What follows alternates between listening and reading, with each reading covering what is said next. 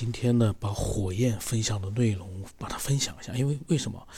火焰其实从两年前开始在分享，一直分享到现在，但是呢，它的分享的内容呢非常的散，有很多呢也不是跟未知世界啊，或者说是我们所探寻的那些呃未知的东西有关系，他有一些呢就是他个人的对这个社会的一些看法。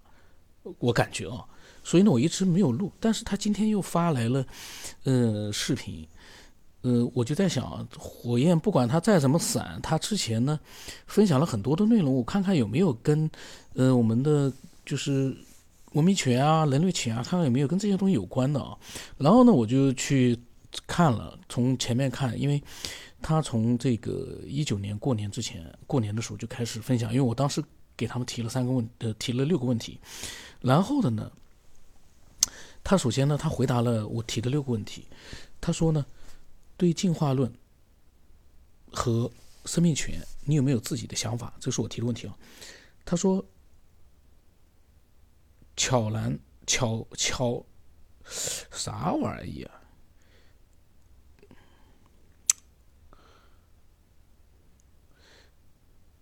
可能他的意思就是突然不可避免的出现。淘汰中的进化，有他的这个回答都很简单哦。其他人至少还说明了一下，就是说是怎么想的。他就是一句话，他每一个都一句话。第二个问题啊，对文明外星文明的存在，你有没有思索过？如果有，为什么我们还没有确定找到？他的回答是：外星文明百分百有，稀缺而已，彼此离得太远，无法沟通。没有办法沟通，你为什么百分之百肯定有呢？这个是，虽然我相信也有啊，但是他这个回答我觉得没没什么，就是说说服力啊。然后第三个问题，很多灵异事件很像是真实的，你觉得呢？为什么大多数人碰不到鬼魂？他的回答是，这个比找外星文明还难。他说他不相信鬼魂之说。然后第四个，未来机器人会有意识出现吗？如果会对人类有什么影响？他的回答是：未来机器人一定会有自我意识。他觉得呢是人类最后好的朋友，最后的希望。第五个呢，我说人类会通过修行改变自己的身体状态，打破寿命的限制吗？他说应该可以的。然后第六个，我说其实你最想探讨是哪方面的话题？他的回答是外星生命。他对外星文明、外星生命很感兴趣啊。然后呢，他觉得呢，我们也是可以通过修行打破、改变自己的身体状态。这个其实是我蛮喜欢去想去想的一件事情。但是呢，我一直没有去，呃，深入的去去去想这方面的事儿。我不知道有没有人就说已经开始实践了，就是通过自己的修行啊，改变自己的身体状态，然后呢，打破寿命的限制。当然，现在没有人做到啊，打破寿命的限制。虽然有人传说，有的人因为各种各样的修行。寿命很长，但是好像那些得道高僧寿命也都不长，也就可能到一百岁左右，可能也就是终极了。嗯，超过一百二十岁的就很少很少了。这是一个非常奇怪的一个规律，我不知道有没有人深入的想过。当然今天不讲这个。然后呢，然后他说他有想法，他说我们的想法都是现有的想法的认同。为什么突破不了大脑以外的想法？对于地外文明的出现，对我们的地球人来说太重要了。它可能会给我们想要的一切答案和生命的意义。他呢没有标点符号的，我发现了。火焰这个人发的东西没有标点符号的，哦，后面有的。他的话呢都是很比较散。当然了，跟我的闲扯，我们不能就是说，嗯，自己呢随便闲闲扯啊，没问题。但是呢，对。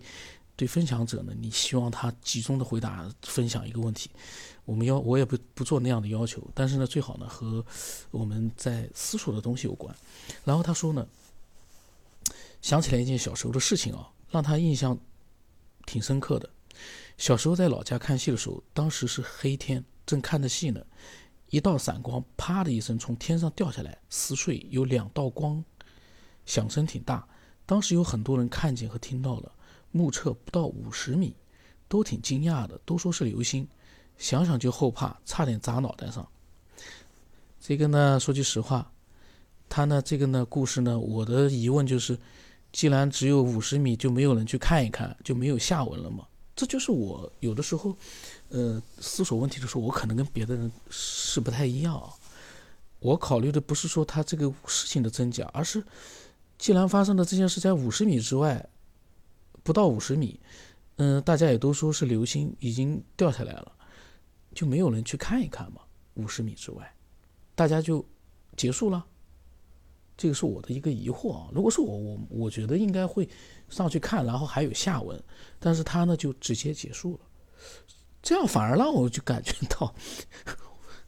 火焰听到了，估计心里面可能在想，可能有下文，他他可能没讲。但是我的想法就是，如果这样一件事情啊，这样一件事没有下文的话，我就怀疑他可能也就记忆力可能只记得那么一节，后面呢他就一点印象都没有了。这个呢不知道该怎么说。然后呢，呃，他说梦境啊是大脑的记忆碎片，还有幻想的。组成，所以在现实生活当中，有些梦境是可以实现的。人类的大脑的思想有无限个可能，可以比拟宇宙之庞大。所以我们敢于探索宇宙之庞大，敢于探索宇，它错别字太多了。就这就是我读的时候我就读出来了，看的时候可能一扫而过，就就错两个字我都知道意思，但是我读的时候这个就很尴尬。嗯，他说，所以呢，可以说我们的思想有多大，宇宙就有多大。才跟他说句实话。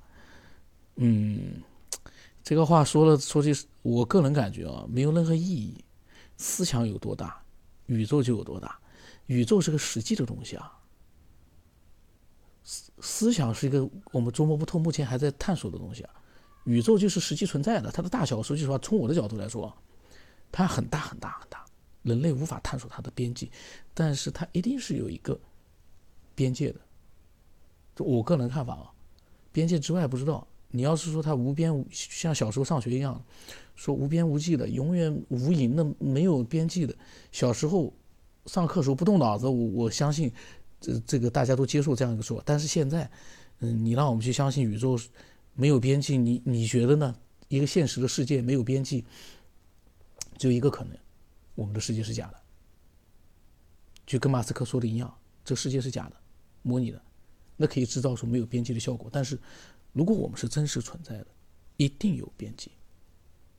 我不知道有没有人认同我的说法啊？如果还有人相信宇宙没有边际的，我觉得他是没有好好的去思索。嗯，这个不讲，这今天有火焰的啊。然后呢，他说，梦境是一个很好的探讨话题，可以引出来无限个思考。梦境是幻想和思考的产物，现实生活当中是思考和幻想的产物。我们人类的发展史一直也是这样的发展，这个是到底讲了些什么呀？这个那火焰，梦境是幻想和思考的产物，现实生活中是思考和幻想的产物。那么，然后他呢是这样啊，他有想法他就发过来，就一句话，隔一段时间又发过来，隔一段时间又发过来，所以呢比较散。嗯，我看看啊，有有关的我就念一念，嗯，然后呢，看看有没有有意思东西啊。然后呢，那天呢，他发过来，他说为什么睡觉的时候有人盯着看就会醒？刚才一个朋友说到这个事儿，他也经历过，确实挺生气的。不光是有人盯着看你会醒，你打个比方，你在外面的时候，你眼睛没有看到的位置啊，后脑勺那边有人。你感觉到有人在盯着你，你回头去看的时候，很有可能真的有个人在盯着你。就是人的目光啊，人的目光，在某种情况之下，为什么会是具有一种感知能力？就就你能感知到一种视线看过来，这个是一个很神奇的东西，跟我们的内，我感觉啊，跟我们的肉体内在的一个第六感，我们没有发觉的，所有人类都没发觉出来的第六感有关系。我们的人类身体里面一定还有一些功能，我们没有激发出来，这是我现在突然的想法。嗯，假如有能激发出来的话，希望大家分，希望他能跟我们分享一下。但是这可能性不大。假如说我激发了一个特异功能出来了，我说句实话，我不大愿意分享，因为这玩意感觉好像分享了就不值钱了。可能我这个话对有些爱好者来讲，为什么呢？为什么你有特异功能你不？就说我有特异功能啊，我会给大家展示。打比方，我会给大家表演的。但是呢，如果这个特异功能是我自己修炼出来的，我不一定会告诉其他人。就说那个修炼出这个特异功能的方法，我不一定告诉其他人，我只会跟大家说。就像其他的特异功能的那个人，假如确有其事的话啊，就会说，我就突然之间我就天生的，或者说我突然之间发现，为什么？因为如果这个特异功能是一个确实是很神奇的一个功能的话，你不大愿意把这样的一个特异的能力啊，去告诉其他的人，所有的人，因为这你知道这会带来什么情况吗？这就是像以前，嗯。在电影里面还是哪里看？当你把一个能够发掘嗯人的一个潜力的这样的一个办法告诉另外一个人，如果这个人他不是一个正常人，他是一个，当然我没有见过坏人，但但假如说他是一个坏人的话，那就可怕了，你知道吗？所以有些能力，他必须是要掌握在极少数的。可以值得信任的人那边，就打比方说，这个人绝对是百分之百可以信任的，那么你有可能会告诉他，但是在你不知道这个人是百分之百信任的情况之下，你不大可能会告诉他。你怎么会把这样的一个，嗯，能够修炼出自己的特异功能的一个办法，告诉另外一个人呢？那个人万一是有问题的人，那对吧？这这个是我觉得啊，一个正常人会这样的思维。当然，如果这个人很单纯。他发现自己能够激发出一种特异功能，他立刻宣宣告全世界，这个呢，世界大乱。我的看法啊，就就假如这个特异功能特别厉害的话，比如说，就像蜘蛛侠，他把他那个蜘蛛侠，假如他能让其他人也变成蜘蛛侠，全世界好人坏人都成了蜘蛛侠，超群的超强的能力，那这个世界是乱成一团了。目前的现状，我扯得有点远。目前的现状是还算比较合理的，就是说没有可能那种超强的能力让我们随时都能像看电影里面一样啊，到处都是那种没有。为什么？保持一个整个地球的一个所有人类的一个能力的一个均衡。哎呀，我怎么会扯得那么远去了啊？那么他呢？嗯，有一次呢，可能在群聊里面啊，这个是在两个月之前，这呃一年之，呃将近一年之前，他说又来一个讲神婆的，他真实的经历哦，他说神婆把他妈搞得精神错乱，是他一辈子痛苦，这种痛苦会伴他一生一世。哦，火焰真实的经历，他妈妈被神婆弄得精神错乱，是他一辈子痛苦。天哪，火焰有这样的一个经历啊！当然，这种经历不能让他去讲。那么我呢，当时跟他说，可能是莫康业啊分享的一个神婆的一个经历。我跟他讲，我说他这个我们倒是能分析一下，因为他是自己经历的。我说莫康业不是迷信的人，我说这件事他一定是印象极其深刻。具体是哪一集呢？我忘了，因为以前肯定录过的莫康业。他说他理解，他不去反驳，有感而发，不给评论，反驳这个词不恰当。听，哎呀，他的话。他他说的话呢，比那个王兴之说的多，但是呢，有很多呢我念到的时候，我就有点不大懂。呃，就王兴之简洁，但是我也不大懂。火焰的话字多，但是呢，我有的时候也不大懂，可能我理解能力比较差。那么我说呢，无法反驳，因为只能分析可能性，因为有些事是人家的经历，你反驳什么？你都不知道人家。是当时怎么个情况？你去反驳什么？只能去去分析一下可能性。然后我说我也一直疑惑这件事，但是呢说不清楚。他说他感觉我火焰感觉我是个明白人。他说如果我真的疑惑了，钻得太深，他也怕我了。这句话我现在也看不大懂了。他说还好你现在还不是，所以我敬佩你的知识点。我说我不会钻进去了，尽量。我说问题是有些事情确实无法解释。嗯，火焰说呢，所以他们老用神学去解答。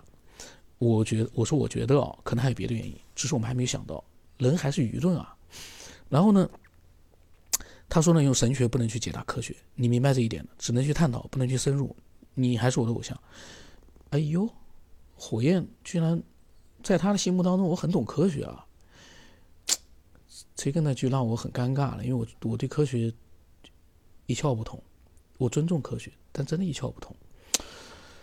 嗯，然后他说越扯越远，我说听听玩玩吧，我说记忆枕还是有点分寸的，啥意思啊？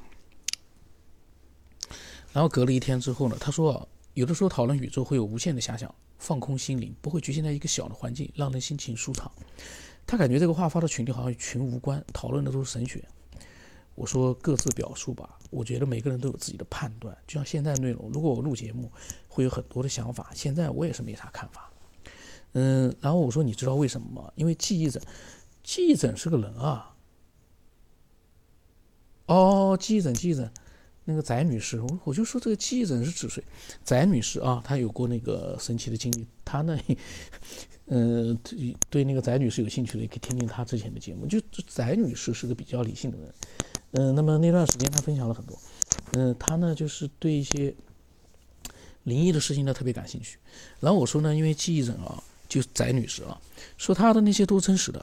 按照我对她的了解，她不会撒谎。可是原因在哪？我说如果录音的话，我就会更多的琢磨一下。到时候我会录出来，她应该是翟女士在群里面有很多的一些想法。翟女士这个人呢是非常理性的，有思索能力的一个人。就是她那些灵异的东西呢，可能正常人呢就会觉得呢有点难以置信。但是你说她骗人，我想她也不会故意骗人。这里面到底存在一个什么样的一个情况？嗯，到时候录到了，到时候再说吧。嗯，我说呢，就是阿弥陀佛。那个也说是身边的，毕竟我们不是见证人。阿弥陀佛是一个信佛的人啊，那个人信佛的。然后我说，毕竟我们也不是什么见证人，也不好说什么。我说，可是背后的原因是可以分析的。那么是幻觉吗？错觉吗？还是真的有呢？我说不知道。呃，然后火焰说：“你别错乱了就行了，思考吧，共同思考。”这个呢，嗯，我现在发现啊，火焰的聊天虽然说很散。但是呢，他这个散乱的聊天呢，激发了我很多的想法。刚才我录的时候，我讲了很多我的想法，倒也挺有意思的。所以呢，我在想啊，只要是你真实的想法，都都可以发过来。到了一定的量，有那么几句有内容的话，我也能分享，我也能把它发闲扯一段。如果说喜欢听我的闲扯的呢，应该会觉得挺来劲的。如果呢，就是说。只想听分享者的内容，那么就听一些内容比较多的。我一般标题上看得出来。你你觉得哪一个人？哎，像老静，全是他自己的分享。老静的那个，我到时候查一查，看看他的那个节目是不是都没了。我总感觉好像有很多被删掉了。我到时候再看一看。嗯，因为老庆的节目非常多，也是他自己的一个，呃，非常认真的这样的一个，把自己的各种各样的经历、想法全都分享出来了，非常。宝贵的一个内容，很多人都喜欢。那我到时候看看有没有缺，缺的话呢，到时候我重新把它给上传上去。期待更多的人能够分享自己的这个各种各样的经历啊。那么火焰呢，我下期把它再录一次吧，把它录出来吧。虽然散，但是有一些内容呢还是可以听听玩玩的。就是说，他呢也是一直在思索的，只不过呢他呢就是一段一段的。他一直分享的，他今天还给我发了一段什么视频，我还没，是不是视频我不知道，我没看啊。